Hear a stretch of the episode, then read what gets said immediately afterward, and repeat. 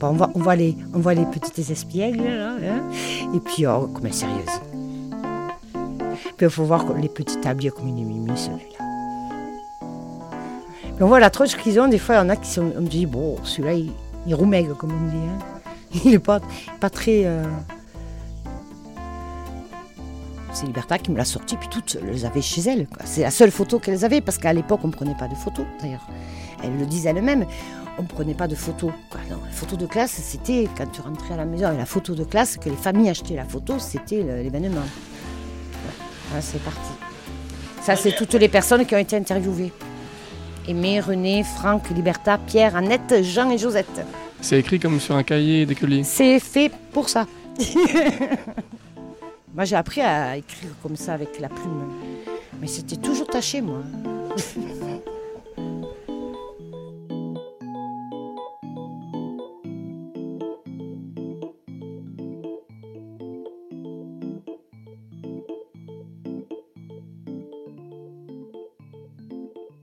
Oui, donc je te parlais de la photo de classe.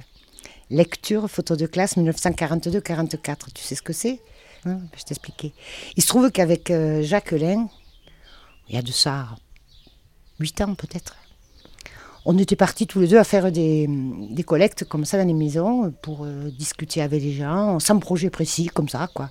Et on les a enregistrés. Plusieurs euh, personnes du village. Enfin voilà, on a enregistré. Et mais quand même, on s'est rendu compte qu'il y avait des choses qui étaient en commun, ils avaient le même âge et ils se sont tous retrouvés sur la même photo de classe, 1944, à l'ancienne école, là, bien sûr. Et du coup, ça nous a, on a trouvé un, lien, enfin un trait d'union, je veux dire, parce qu'il y avait l'école, le fonctionnement à l'école, et après quand ils sortaient de l'école, quand ils travaillaient, ce qu'ils faisaient comme boulot, euh, qu'est-ce qu'il y avait aussi, bon, les distractions, pas énormes, euh, la guerre, tout ce qui s'est passé à la guerre, et puis toute l'arrivée des réfugiés espagnols qui arrivait après, pendant la guerre d'Espagne. et en fait, je me on s'est retrouvé avec un matériau assez important d'enregistrement. Et l'année dernière, l'été dernier, j'allais pas très bien. Et puis une amie me dit Bah écoute, euh, pourquoi tu ne gères pas fait, Tu ne retravailles pas? Donc ce que j'ai fait, j'ai retranscrit tout intégralement, tous les, ces enregistrements. Et puis j'ai fait un copier-coller, mais alors vraiment un vrai copier-coller. C'est-à-dire que j'ai mis tous mes papiers par terre, comme ça, étalé. Et puis, j'ai retiré des, chapitres, quoi. Donc, ce que je viens de dire, l'école, euh, la retirade en Espagne, tout ça. Et euh, au final, ça fait un montage d'une heure à peu près. On a gardé, bon, pas tout, il y a encore de la réserve. Et puis donc, euh, j'ai rencontré un comédien que je connaissais, parce qu'il fallait que je trouve quelqu'un qui ait l'accent comme moi, parce que ça ne pouvait pas passer sinon. Donc c'est Bernard Ligier qui habite à Sommières. Et puis Bernard qui avait le regard extérieur, Jacques qui s'occupait des photos, Adrien Melien euh, qui s'occupait de la musique, euh, du montage son. Enfin bon, voilà, on a fait cette présentation l'année dernière, fin octobre, ici à Montoublé, c'était rempli. Mais alors quand je dis rempli, et en plus il y avait tous les témoins qui étaient au premier rang, qui sont venus avec leur famille, même des enfants qui connaissaient pas l'histoire de leur maman. L'école, c'était jusqu'à 14 ans. Nous avons eu le certificat d'études, nous l'avons passé à La Salle. Nous y sommes allés à pied en 1945, c'était l'année de la libération quand même. À midi, après l'école, on mangeait à la maison. Et ceux qui venaient de loin, portaient leurs gamelles. Et la maîtresse les faisait réchauffer sur le poêle. Et ils mangeaient dans la classe. Ceux qui venaient de plus loin, c'est-à-dire de Cabanis, ça fait loin, ils partaient à la nuit, à pied, quand on sortait de l'école. Et ceux de Paillès, ils venaient aussi à pied, cher. Là, sur la photo, c'est Juliette Espaz. Ils habitent à Paillès. Il y a aussi Alice. J'avais 11 ans sur cette photo. Cette époque, c'était la guerre, euh, l'occupation. De mon temps, on ne tutoyait pas les instituteurs. Hein. Il y avait deux cours de récréation, filles et garçons. Quand on jouait à trapette, si tu marchais sur le perron et que l'instituteur te voyait, tu avais un verbe. Je ne dois pas marcher sur le perron. Comme ça, tu apprenais à lire le français. En classe, euh, oui, on était ensemble, filles et garçons. Mais quand on sortait dans la cour, on filait filles d'un côté et garçons de l'autre. Je fais élégant. J'ai un petit foulard. Les filles portaient un béret. Ah Quand vous passez dans mon oblet, tenez-vous droite. Marchez droite, mettez votre béret, disait la mère mouillère. Qu'est-ce qui vous intéressait particulièrement dans le format de la, hum, de la photo de classe? C'est un format Mais particulier non, mais ça s'est même. ça s'est imposé à nous. C'est, j'ai pas cherché, on n'a pas cherché ni Jacques ni moi. C'est-à-dire que, voilà, je suis plus la première qui nous a sorti la photo. Je crois que c'était Liberta. Il me dit ben voilà, on est là. Ça c'est une telle, ça c'est une telle. Et on s'est rendu compte que, ben j'en ai des frissons rien que d'en parler. On s'est rendu compte que, bah voilà, mais c'était là, c'était devant nous. On ne pouvait pas, on n'a pas cherché, tu vois. Bon, il n'y avait pas tous, hein, parce que j'en ai réuni une, combien, une, neuf témoignages, je crois dont certains nous ont quittés depuis. Hein. C'est ça qui est, touchant, là. C'est celle-là, mais là, elle est petite. Oh, il faudrait t'en chercher une autre. Elle est petite, je ne l'ai pas en grande, là. Ben, c'est la photo de classe 1942-1943, à Monoblé, voilà. Et donc, euh, vous avez tous. Là, vous en avez quelques-uns que... Il y a Liberta, il y a Josette, il y a les deux sœurs Vigose, euh, Monsieur Vidal. Quel âge ils ont, ces enfants? Ah ben, ils ont, pour la plupart, euh, 10 ans, 9, 10 ans par là. Enfin, ceux qu'on a interviewés, parce que là, il y a plusieurs, euh, plusieurs niveaux de classe. voilà. Et les instituteurs ne paraissent pas sur la photo. C'est marrant, hein, ils ne se faisaient pas comme ça. Et alors, ils sont trop mignons, on les reconnaît. Là, on reconnaît Liberta. Et Josette, elle est où? Mais là, la photo est trop petite. Il me faudrait mes lunettes. Non, mais alors, par contre, ce qui est génial, c'est que quand elle la regarde, la photo, où ils, toc, toc, toc, toc, ils se retrouvent tous. Eux, quand ils la regardent, ah oui, oui, oui. c'est Liberta que tu reconnais en, en Ah oui, premier. en premier, alors là, elle, paf, direct. Sans lunettes, elle, je la reconnais. Pourquoi? Mais parce que elle a toujours la même tête. On peut pas, on peut pas se tromper. Quel âge elle a aujourd'hui? Je veux pas dire de bêtises, euh, je me ferais euh, gronder après, mais plus de 80. ouais. Et il y a un aspect important aussi, c'est euh, les réfugiés espagnols. C'est Ah un oui. élément important de l'histoire de Ah Monoblé, oui, ça. ah oui. Et puis on était en plein cœur du sujet, enfin, avec ce qu'on vit aujourd'hui. Et ce qui est fou, c'est de voir euh, comme Libertad, à l'âge de 7 ans, elle a débarqué à Montnoblé toute seule. Euh, moi, ce qui me, me- me frappe le plus, c'est de voir que, bon, je parle de cette dame, mais que ses propres enfants ne connaissaient pas son histoire. Et ça, ça me... C'est-à-dire qu'à travers cette lecture, ben, elle a pu transmettre à ses enfants et petits-enfants son histoire, que finalement elle a toujours cachée, quelque part, même si des gens de sa génération, bien sûr, le savaient. Mais de, voilà, les générations futures, ils ont oublié ce que c'était que cette vie. J'avais six ans et demi quand j'arrive pendant la guerre d'Espagne à Monoblé. Je vais à l'école de Monoblé et je ne sais pas parler le français. C'était la guerre. Nous étions une quarantaine à venir à Monoblé. Il y en avait 20 qui habitaient à Montbounous et 20 qui habitaient à la maison derrière l'école, à la maison Salès. Ma, ma sœur était à Montbounous. Elles sont arrivées, toute la paille par terre, des sacs, et là, on couchait. Mon prénom, c'est Libertad. Por la libertad. La liberté. Ça veut tout dire ça. À ce moment-là, ce n'était pas Franco, c'était le roi, après la République. Mais ça n'a pas duré longtemps. Je suis née sous la République. Mon oncle Angèle a dit Ce sera moi le parrain. À la campagne, les femmes accouchées à domicile ont apporté que tu étais couché pour te baptiser. Le curé a dit Quel nom vous lui donnez? Mon oncle a dit Pour la liberté. Le curé a dit Non, je ne la baptise pas, ce n'est pas un nom d'église. Il faut l'appeler Purification del Carmen. Mes grand-mères étaient des dévotes qui allaient à l'église. Mon oncle a dit Vous ne voulez pas la baptiser? Eh bien, retourne à la maison et c'est moi qui la baptise. En fait, je n'ai jamais été baptisée. Una noche ay Carmela, ay Carmela. Una noche el río pasó, ay Carmela, ay Carmela. L'idée c'est qu'on est un homme, une femme, euh, bon, pour parler, on a une voix masculine féminine, donc, mais on se partage les personnages. C'est-à-dire que les gens n'entendent pas ni le prénom de la personne euh, pour que ça fasse une continuité. Il faut que ces personnages ils puissent être eux-mêmes, sans pour autant qu'ils aient un prénom ou un nom. C'est ça, le prénom, euh, ça intéresse les, les- les gens qui connaissent, les familles, le village et tout. Mais si tu, tu vas le faire à l'extérieur, on s'en fout de savoir comment ça, enfin, entre guillemets, comment s'appelle telle ou telle personne. Ce qui compte, c'est que... hein, Bertin, pendant le spectacle, dire Ça, c'est moi. Ça, oui. ça c'est moi. C'est vrai, c'est vrai, ça. Josette aussi. Et j'étais obligée de dire Chut C'était trop bien, ouais. Donc voilà, pour te dire que euh, tout ce en bleu, c'est moi, tout ce en noir, euh, c'est mon collègue. Et euh, on enchaîne, quoi, tu vois. Et donc, l'arrivée des Espagnols, le- les loisirs, la vie en dehors de l'école, l'ambiance de village, la relation entre les religions. L'histoire des religions, il y a beaucoup d'anecdotes là-dessus.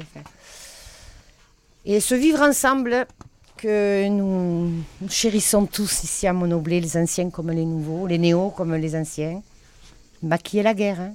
les bruits de bottes, les souvenirs. Voilà, et le monde du travail, la filature, euh, les chèvres, le bois. On voit comment les mômes euh, bossaient, quoi. hein. Donc chacun, finalement, tu sais, il partageait. euh, Il n'y a qu'une chose que j'ai pas vu venir. Ça, c'est intéressant de le souligner parce que c'est bien après que je m'en suis rendu compte, quelques mois après, quand il y a eu euh, en fait des enfants juifs cachés. Et il y en avait pas mal. Et ça, ce n'est pas ressorti.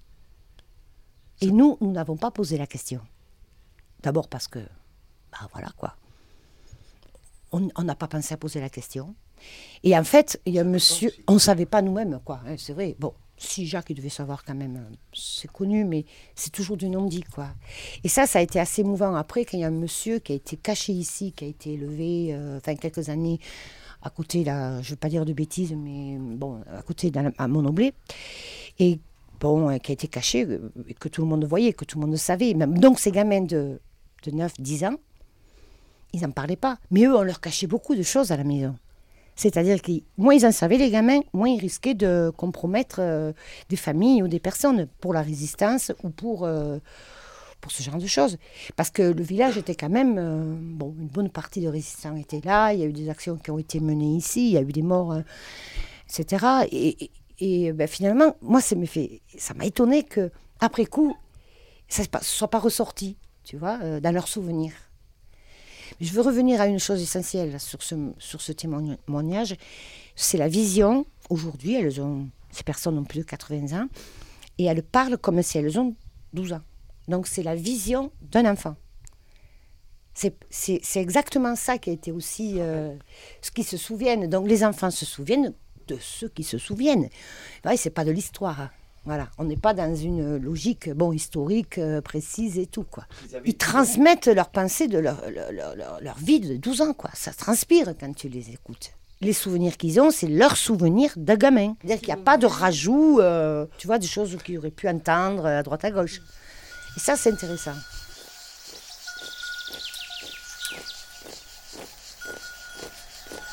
En 1942, nous n'avons pas beaucoup souffert comme d'autres gens, car nous, on avait un jardin, des poules, un cochon. Les Allemands n'y passaient qu'une fois. Un camion a pris feu sur la route. Et mon grand-père leur a demandé où ils allaient. Il était d'un certain âge. En patois, il leur disait Et maintenant, où vous allez hein? On était en hâte. Ils ne se rendaient pas compte que c'était les Allemands. On a surtout eu peur quand on a tué les jeunes. Nous étions dans la cour, on a entendu les coups de fusil. Nous, enfants, on ne les a pas vus, sauf quand on les a portés, que cher, sur une charrette. Et Étienne qui les charrie avec sa mule. Je me rappelle bien sûr quand on les a tués, ces trois jeunes. Mon père aussi, car c'est lui qui les a ramassés, les morts. Il lui restait dans les mains, car il leur avait foutu le feu. Je me souviendrai toujours. J'étais là devant chez Titou. Je prenais des leçons de français quand j'ai entendu les fusillades. Les jeunes qui se sont fait fusiller à la pause. Il y en a eu trois. Il y avait le frère de celui du bar. Ils ont leur nom sur la plaque. René Plantier, Élie Boniface, Adolphe Monteux. Ils venaient pour se ravitailler. De toutes ces années de guerre, il nous reste les trois coups de feu de ces jeunes qui sont morts. Ça, je les ai encore dans les oreilles. Il suffisait d'être à portée d'un fusil pour être bousillé. Moi, regarde, j'avais trois ans quand ils m'ont mis en joue. J'ai tellement eu peur que je n'ai pas bougé. Quand la guerre a été finie, les gens respiraient.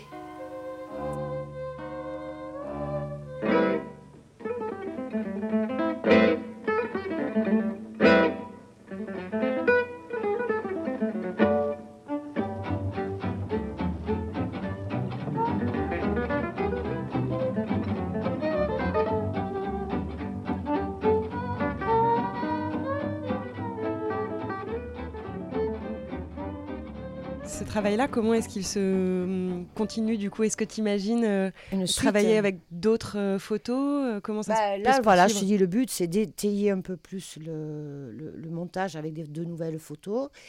Alors, cette année, on va le refaire, mais au Temple de Monoblé, le 21 septembre. Mais on va pouvoir réunir des gens du village et des familles, etc. Et puis, cette année, là, je fais un livret, c'est-à-dire un livret euh, tout simple, hein, le montage du texte, tel qu'il est représenté, avec des photos, pour pouvoir offrir aux familles euh, témoins.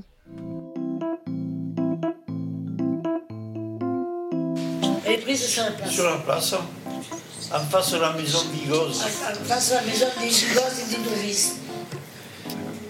Mais là, il doit y avoir les deux classes, parce qu'on est une. Ah oui, oui, il y a eu les deux classes pour dire. On est une quarantaine, ouais. C'était Madame Vésiné, Monsieur Maffre, sur Romain. Sur Romain. Mais c'est plutôt 42 que 44. Moi, ça, c'est facile à, à comprendre. J'ai passé mon certificat à 12 ans et demi. Et là, j'étais encore à l'école à Montgomery. Ah, mais les instituteurs, si, un peu, parce que chaque matin, quand on allait à l'école, on montait le drapeau, on chantait Maréchal Noir devant toi. Ah oui À mon oubli, j'avais 6 ans et demi. 6 ans et demi, oui, après la guerre d'Espagne. Euh, quand ils ont tué là-bas, euh, Planchi, tout ça. Oui. Ça, je les ai vus, les morts là-bas. Mon père aussi, puisque c'est mon, mon père qui les ramassait quand la porte restait dans mes mains. Les morts. Il avait été brûlé, qu'il avait foutu le feu. Il suffisait d'être à portée de fusil pour être bousillé. Bon, regarde, j'avais 3 ans quand ils m'ont mis en joue et puis.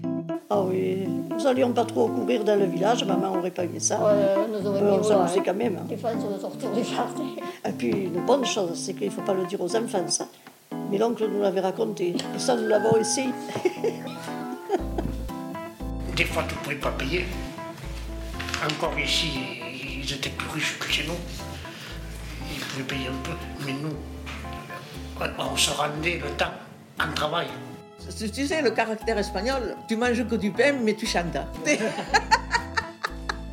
Mon Dieu. Ah bon? Ah, c'est tout ça Ah dîner. bon? Alors, bon, elle avait peur qu'il lui fauche le, le cochon, tu comprends